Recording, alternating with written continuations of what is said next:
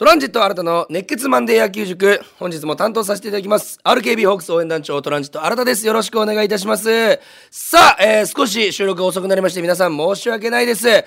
ー今週の分はですね、えー先週の金土日の広島戦を振り返る、えーまあ、マンデー野球塾といつも言っておりますけど、少し配信遅れたので、まあ、ウェンズデー、えー野球塾と今日はしときましょうか。えー本日もね、熱く熱く、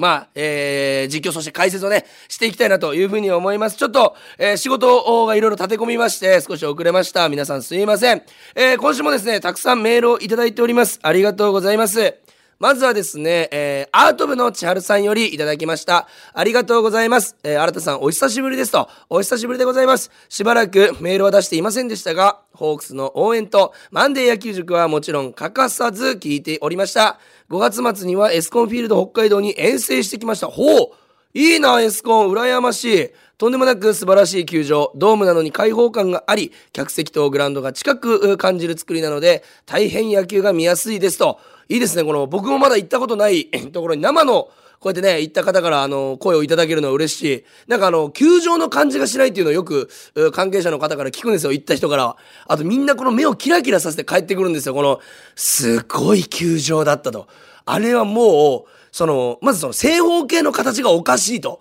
違和感があると。ただ、いや、その野球やる場所には見えると。でも球場感はない。ごめんね、俺言ってることわけわかんないよねっていろんな人から言われるぐらい、本当に初めて見る、まあ、メジャーでよくボールパークのようなね、えー場所、野球だけじゃなくいろんなことで楽しめるみたいな、えーそういう日本初の球場ということで今注目を浴びているということでございます。えーさらに美味しい球場飯もたくさんありましたと。特に心に残ったのは隣の席に座った日本ハムファンのお姉さん、えー九州からはるばるエスコンフィールドに来たことを話すと、球場のことやあ日本ハム選手のことをいろいろ教えてくださり、プロ野球ファン同士交流ができましたと。いいですね、こういう会話がね。えー、まあ行えるというか、あ会話が弾むというのは、あ野球好きにとってはたまんない。しかもこの相手ね、チームのね、あの、情報も聞けるということで、よりこの試合をね、楽しく見れるということでございますよ。お敵チームファンにも優しい北海道民の心の広さを感じることができましたと。そして先週は交流戦、広島松田スタジアムにも遠征。え、めっちゃ行くやんえ、え、羨ましい。普通に。めっちゃいいな。柳田さんのホームラン、ギータのホームランを見れて大満足ですと。ところで、新さんはペイペイドーム以外の球場に遠征することはありますか？学生時代もたくさんの球場で試合されていると思いますが、どの球場が一番好きですか？と、いただいております。まずやっぱ、さっきも言ったけど、エスコンとね、松田スタジアム、俺どっちも行ったことないから、すごく羨ましい。だって松田スタジアムってあれでしょ？新幹線で通るとき遠くから見る場所ですから、我々にとっては。あー交流戦とかね、オープン戦しかやっぱ行くチャンスはないですけども、非常に羨ましいなというふうに思います。そして、ペイペイドーム以外の球場に遠征することはありますか？と。これ本当にね、もうタイムリーな、これあの質問なんですけども、実は、今日が水曜日でしょ？えー、2日目の月曜日に、あの、アンダーファイブというね、あの、5年目以下のお笑いのね、大会がありまして、それにあの3回戦に進出して東京に行ってたんですけど、その、終わった後、2時ぐらいに終わったかな？え飛行機が6時か7時だったので、それまでちょっと4時間ぐらいあるということで、どうしようと思って、で、会場がね、神保町だったんですけども、パッと地図を開いた瞬間に、俺の目には、東京ドームが、あ 映ったというか、見えたんです、文字が。で、どっかちょっと野球関係の場所に行きたいなとか、野球殿堂博物館とか行きたいなと思ってたんで、あ、東京ドームにも博物館あるから行ってみようと思って。でも月曜日だからジャイアンツ戦はないから、まあ、と、あの、外からね、ドームを見るだけでも、初めて東京ドームに行くから楽しみだなと思って行ったら、たまたまなんと、全国大学野球選手権という、大学野球の甲子園、大学野球の、まあ、全国大会が行われておりまして、春の、春と秋と2回ずつ、あ、1回ずつあるんですけど、それのあの、初戦、初日でございまして、東京ドームと神宮で行われる、初戦が行われてて、まあ、大学時代、僕も4年間そこを目指して、練習に励んでたんですけども、結局行けずという夢の舞台になんと、漫才の大会を受け入ったら、あの、見ることができたというね、もちろんチケットを払って、初の東京ドームを、あの、大学野球を見るというね、なかなかない経験させてもらいましたけども、やっぱりすごく、まあ、綺麗ですし、あ、ここでは、ここでその僕がちっちゃい頃から見てた、あ選手たちがあの、プレーする、例えば当時、坂本隼人、まあ今もいますけども、とかね、えー、まあ菅野さんとか、本当に、えー、数々の記録、高橋由伸さん、清原さん、えーそういう名選手がプレーしてきた球場を生で見れたという興奮止まんなかったですし、ちょっとやっぱペイペイドームとか、他の球場普段見てるから、ちょっと東京ドーム狭いんじゃないかなって思うぐらいの感覚がありました。あと、席の数というか外野の席の数もあのペイペイドームのが多いんで、よりドームのが大きく見えるんですよ。だからかなというふうにあったんですけども、まあ僕が見た試合は中部学院大学対日本文理大学大分の、え、試合で僕も日本文理大学とよくあの大学時代練習試合してたんで懐かしいユニフォームと懐かしい監督を久々見れたんですけども相変わらず強いなっていう。まず日本文理大学の先頭打者ホームランから始まったんですよ。ライトスタンドにドーン飛び込むホームラン。その後逆転を中部学院にされたあんが中部学院大学に逆転されたからけど日本文理がまたあの4番のスリーランホームランで追いつくっていうなんかやっぱ高校野球にはないこの大学野球のパワーのと技術のあとやっぱりよくね甲子園いいとか高校野球いいって言います。で僕もそう思うんですけどもやっぱり高校野球見た後に大学野球見るとレベルの違いがやっぱ感じるというかやっぱり大学野球でレベル高いんだなっていうもうほぼプロですよ。スイングスピードも送球の速さも足も。なんで、改めて大学野球の良さも感じたし、東京ドームのね、綺麗さ、そしてなんかこの、夢の舞台という感じもか、えー、感じれてね、非常にいい、えー、まあ一日になりました。えー、まあどの球場が一番好きですかというのはありますけども、基本的にはやっぱ、プロがする球場は僕、北九州市民と、えー、ペイペイドームしか試合したことなくて、それぞれ、まあ4試合ずつぐらいしたんですけども、やっぱり、一番守ってて気持ちいいのは北九州市民かなっていう、あの、黒土ですし、あの、なんていうんですかね。球場見られてるなって思いながらできる場所お憧れの場所でもありました。ただ宗像高校出身なんですけど宗像高校はあの北九州市民での勝率があの鬼ほど悪いんですよ。めっちゃ負けるんですよ。なので僕たちの代も夏そこで終わりましたし1個目の先輩も2個目の先輩もそこで夏終わってるんですよ。なんで、まあ、えー、まあ、因縁の場所ではあるんですけども、やっぱ北九州市民がな、一番いいかなというふうに思います。メールありがとうございます。そして、空飛ぶペンギンさんからもいただきました。ありがとうございます。えー、牧原選手が一軍に復帰されて、チームと、チームを打線として繋がって得点をしているように感じて、えー、チャンスが生まれるために応援しているこちらも以上、こちらもいつも以上にドキドキワクワク楽しめていますと。本当に牧原さんが2番に入ってね、打線に厚みが増したし、昨日のね、サヨナラヒットも含めて、本当にとてつもない活躍が続いているなというふうに思います。えー、いよいよ交流戦に入り、投手もビジターの試合では打席に立つことになりますが、中でも打者として期待する投手はいらっしゃいますかと、新田さん目線でぜひ教えていただきたいですと。まあ、先発ピッチャーがね、よく、ま、あの、打席に立つ機会が増えると思うんです。2打席、3打席。えー、先発ピッチャーですから、6回投げたら、ま、2打席は回ってくるということでございますけども、僕はやっぱりあの、松本祐樹投手、あの、元ね、二刀流で最初騒がれてましたんで、あの、中継ぎですけども、ちょっと、イニングまたぎなんかで投げるときには、打席入ってくれたら嬉しいなと、そういうのも見たいというのもありますし、先日、坂東投手がね、あの、打席に入ったときに、和田投手が緊急降板して、坂東選手がたまたますぐ投げて、次のイニング、打席に入ったんですけども、あのーつけてるあの防具が左打者用のやつをつけててしまってたって帰ってベンチで笑われてたみたいないうハプニングもありますけどもそういうハプニングもなんか交流戦の良さかなという、まあ、坂東選手だからこそなんかみんなこれ笑って見れるというかちょっとお茶目な部分もあるんだみたいなね、えー、そういうシーンもありましたんでそちらもねぜひあの楽しんでいただければなというふうに思います。そしてもう一つメール来ております。ありがとうございます、えー、こちらですね。えー、あ中日戦のチケットが当たりましたと。おーよかった。おめでとうございます。えー、ルーフオープンデーだったけど、雨で屋根開かないみたいですと。いうことです。そう、梅雨だからね、開かない日があったから、あ木曜日か1日の、それは残念でしたけど、また、ループ、あルーフオープンデーあるかもしれないんでね、ぜひ楽しみにしていただきたいと。いうふうに思います。えー、新田先生の声はガラガラってご自分でも言われてますけども、めっちゃ聞きやすいんですよ。えー、耳心地がいいというか、知らぬ間に眠ってしまうこともあります。それいい！大丈夫？本当。眠ってしまうと、その子守歌的要素ある？俺あの、東京のそれこそ一昨日移動で、寝ようと思って、あの、睡眠によく聞く BGM みたいなの調べて流してたんですけども、俺みたいな音質のやつ一個もなかったよ。めちゃくちゃ寝やすいやつばっかりやったけど、本当？よかった。それなら嬉しいですけども、ありがとうございます。もちろん聞き直しますよと、えー、いつも聞き直してくれるということでございます。ありがとうございます。えー、今回はフォアボールとデッドボール極力注意しないとですね、野手の方はモチベーションにも影響するんだなと思いましたと。ではどうも行ってきますというメールをね、えー、当時の気持ちでいただいております。ありがとうございます。本当にあの、フォアボールとかね、あのー、デッドボールが失点に結びつくし、逆にホークスの得点にもつながっておりますんで、そこら辺もぜひ皆さん注目して、えー、見ていただいたらなというふうに思います。ちょっとオープニング長に、えー、長くなって10分ぐらいいっちゃいましたけども、お3試合、えー、軽めにね、振り返っていきたいなというふうに思います。それでは今日も始めていきましょう。あ、それと、プレゼントもね、番組最後に、あの、ありますんで、その、えー、情報も流しますんで、ぜひ皆さん最後まで聞いてください。よろしくお願いします。それでは行きましょう。プレイボールトランジット新たの熱血マンデー野球塾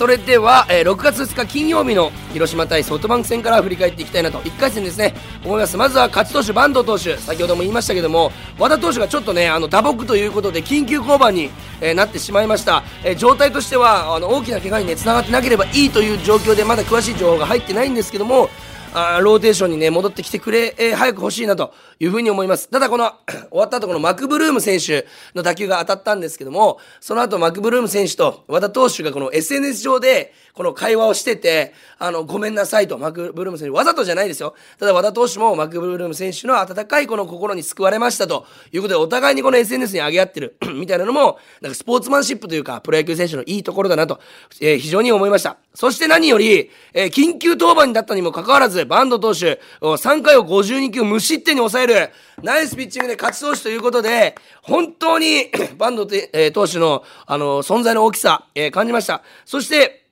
バンド投手、先発ではないにも関わらず、もう2勝上げてるということでございまして、防御率も2.35、安定してきております。ぜひね、この交流戦明け、えーオールスター明けにはこの、ローテーションに帰ってきてほしいなと。去年あんだけね、チームをね、あの、救ってくれましたから、楽しみにしたいなと。えー和田投手以降、6人のピッチャーで繋いで、えー、甲斐野投手の1点だけ、6回裏のね、えーマクブルーム選手のホームラン以外は無失点に抑えるという素晴らしい試合でございました。えー柳田選手がね、えーツーランホームランを打ったんですけども、この試合のターニングポイントは、まあ3回にね、ホークスが明選手の、中村明選手のタイムリーで、えー1点を先制すると、この試合5打数4安打、中村明選手1番としてすごい活躍をしてくれてるんですけども、6回表の、もうもちろん、あの、柳田選手のツーランホームランが、これターニングポイントなんですけども、点を3回裏に取った後、5回までこの1点だけだったんですよ。これもし、広島に、え次の1点が入ってたら、ずるずるっと広島のペースになってるところを、えー柳田選手のホームラン、いやまあ結果的にはツーランになったんですけども、先に1点を取ったと。いうのが非常に大きかったんじゃないかなと。お6回表のこのツーランホームラン、そしてこの1球目の、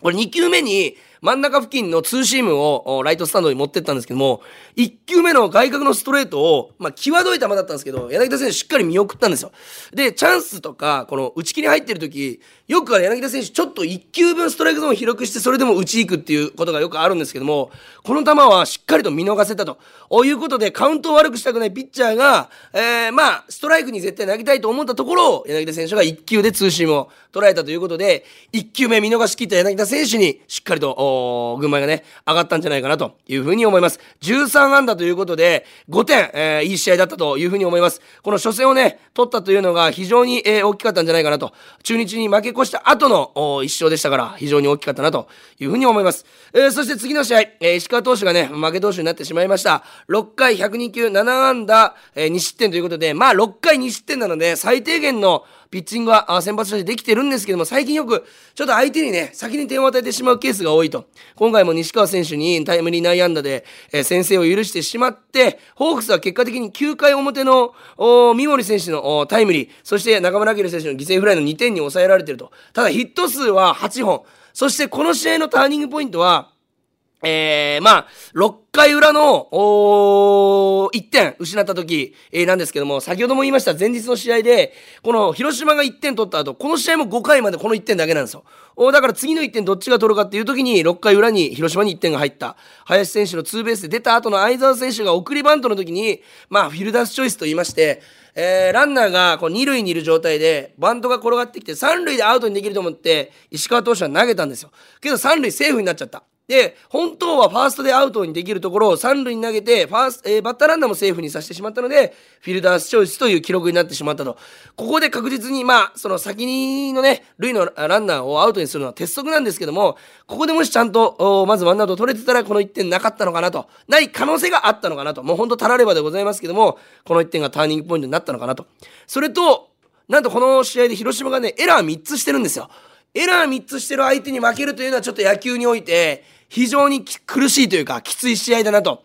いうふうに思います。完全にホークスに流れが来るはずなんですよ。エラー3つってプロ野球ではほぼほぼないことなんですね。このエラー3つを、まあ、得点につなげることができなかった、えー、まあ、ところ、まあ、ツーアウトからのエラーとかもあったんで、相手がね、痛手を負わずに済んだというのはあるんですけども、まあ、エラー3つしてたら、その中で、えー、1つにつき1点は絡めていきたいなというところでございました。ちょっとね、あちょっと嫌な雰囲気だなと思ったところで、えー、日曜日、4日の日曜日ですね、藤井荒野投手が先発5勝目を挙げた試合でございます。えー、6回途中85球2失点ということで、こちらも最低限の役割をしっかりと果たしてくれて、リリーフ、えー、5人が、え、無失点に抑えるというピッチングでございました。この日もね、1回裏にちょっと先制を許しちゃったんですけども、またこれ3連戦本当に似てるんですけど、5回までこの1点だけなんですよ。点が入ったのが。そして次の1点どっちが取るかで、えー、6回表にホークスが3点を挙げたと。近藤選手、えー、柳田選手、そして柳町選手の3、4、5番の3連続タイムリー。これで3点を挙げたという試合でございました。本当にあの、あの、野球を知ってる方のね、これ野球見たら本当に、合わせたように同じタイミングで次の1点どっちが取るかなっていう言葉を発しちゃうぐらい中盤の1点ってすごく大事なんですよ。で、これ例えばえー、3対0で、えー、応援してるチームが負けてるとしても、次の1点を、ずっと入ってない1点を、あの、負けてるチームが1点取ったとして、3対1に追いつくだけでも流れって全然違うんですよ。まだ2点差あるじゃんと思うかもしれないんですけども、次の1点をどっちが取るかという勝負で、えー、野球って結構、あの流れ変わってきますんで、この中盤の1点を結局この先に、え取った方が、あ3試合の中でものにしているということでございますんで、いかにこの中盤、6, 6回、6回、7回の点が大きいかというのを物語ってるなというふうに思います。藤井光投手、非常にね、テンポよくいいピッチングをしてくれました。えー、6回途中で85球ですんで、すごく球数もいい。ただ、フォアボールが4つということで、去年、あの、中継ぎで藤井光投手がフル回転してる時と今年の先発で何が違うかって、やっぱり球数がね、あのー、かけていいんですよ。中継ぎの時は。でも先発の時で球数かけちゃダメなんですよ。あの、体力的にも、おまあ、握力と言いますか、まあ、体力含む。うそして試合を作るといった意味でも。そこでフォアボールを増えてきてるっていうのは、もうちょっとアジャストをしてきたら、もっと活躍できるんじゃないかなと。この球数を減らしていけるというのが、非常に、これから藤井光也投手の10勝2桁以上勝っていくという時に大切かなと。ただやっぱ中継ぎから先発に来て、もう5勝を挙げてると。交流戦で。えー、非常に、えー、素晴らしい活躍だと思います。やっぱね、この3連戦で強く感じたのが、オスナ投手がいないことの苦しさといいますか、あの、今、あの、特例措置、あ2023で、あのー、まあ、一軍にいないんですけども、体調不良で、えー、で、まあ、交流戦のうちに戻ってこれたらいいなっていうふうな首脳陣話してますけども、一回体調壊して1週間2週間投げなかったらもう戻すのにもう1週間2週間いるんですよ、やっぱり。体ってそれぐらい繊細ですんで。だからやっぱこのオスナ投手が、抜けたのを今、それこそ昨日もですけど、モイネロさんがね、しっかりと埋めてくれてますし、他のリリーフ陣がより自覚を持つようになって投げてるなというふうに感じております。えー、ですんで、このオスナ投手が戻ってきたからも、そのピッチングをね、皆さんができていけば、えー、ホークス間違いなく上位に上がっていくかなと、ロッテ5連敗中と非常にいい情報が入っておりますんで、ここ、オリックスとの差もね、縮めていけたらなというふうに思います。えー、それでは3連戦の振り返りでございました。さあ、それでは最後にプレゼントキャンペーンの、えー、お知らせをしたいと思います。本日もプレゼントがございます。えー、6月14日水曜日のタマホームスタジアム筑後で開催されるウエスタンリーグ阪神戦のペアチケットを1名様にプレゼントいたします。なんとこの試合僕も、えー、球場タマホーム、えー、筑後、タマスタ筑後に行きまして、えー、リポートいたしますんで、ぜひね、一緒に、えー、僕と一緒に筑後に、えー、行ってみてはいかがでしょうか。えー、僕も現地にいますんで、ぜひね、声もかけてみ、えー、くださったら嬉しいなというふうに思います。このね、6月14日水曜日、ウエスタンリーグ戦2軍戦ですね。チケットご希望の方は、この、今からね、発表するキーワードを添えてメールを送ってください。メールアドレスは kor.rkbr.jp kor.rkbr.jp までお願いします。締め切りは明日6月8日8日ですね、えー、までとなっておりますんで、えー、マンデー野球塾の感想も一緒に送ってくれると当選確率アップとなっておりますんで皆様たくさんの、えー、メールよろしくお願いします。そして感想は短くても構いません。質問などあればぜひよろしくお願いします。それではキーワードを発表します。キーワードはウェンズデー野球塾でございます。いつもはマンデー野球塾でございますけども今日ばかりはウェンズデー野球塾でございますんでキーワードはウェンズデー野球塾でございます。皆様あご応募お待ちしております。チケット希望と書いて感想も添えて送ってください。それでは今日も聴いていただきありがとうございました。ゲームセット。ここで Google ポッドキャストをご利用の方へお知らせです。Google ポッドキャストは2024年6月23日をもってサービスを終了します引き続きこの番組をお楽しみいただくには、ラジコ、アップルポッドキャスト、スポティファイ、